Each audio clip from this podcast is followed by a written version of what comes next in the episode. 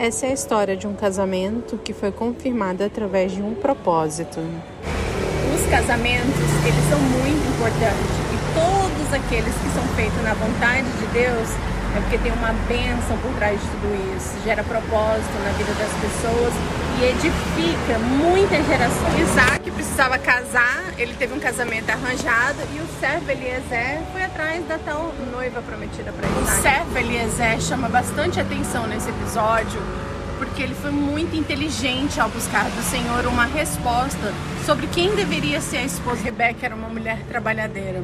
Além dela ter dado água para o servo Eliezer, ela deu água, tirou água para todos os seus camelos. Como saber se um casamento é ou não de Deus? Principalmente nessa geração, né? Tá aí um pouco meio complicada as coisas.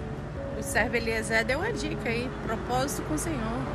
Ele orienta, ele revela, ele mostra algumas coisas que a gente não consegue ver com os nossos olhos. Então, com a participação de Deus, a gente consegue ter maior chance de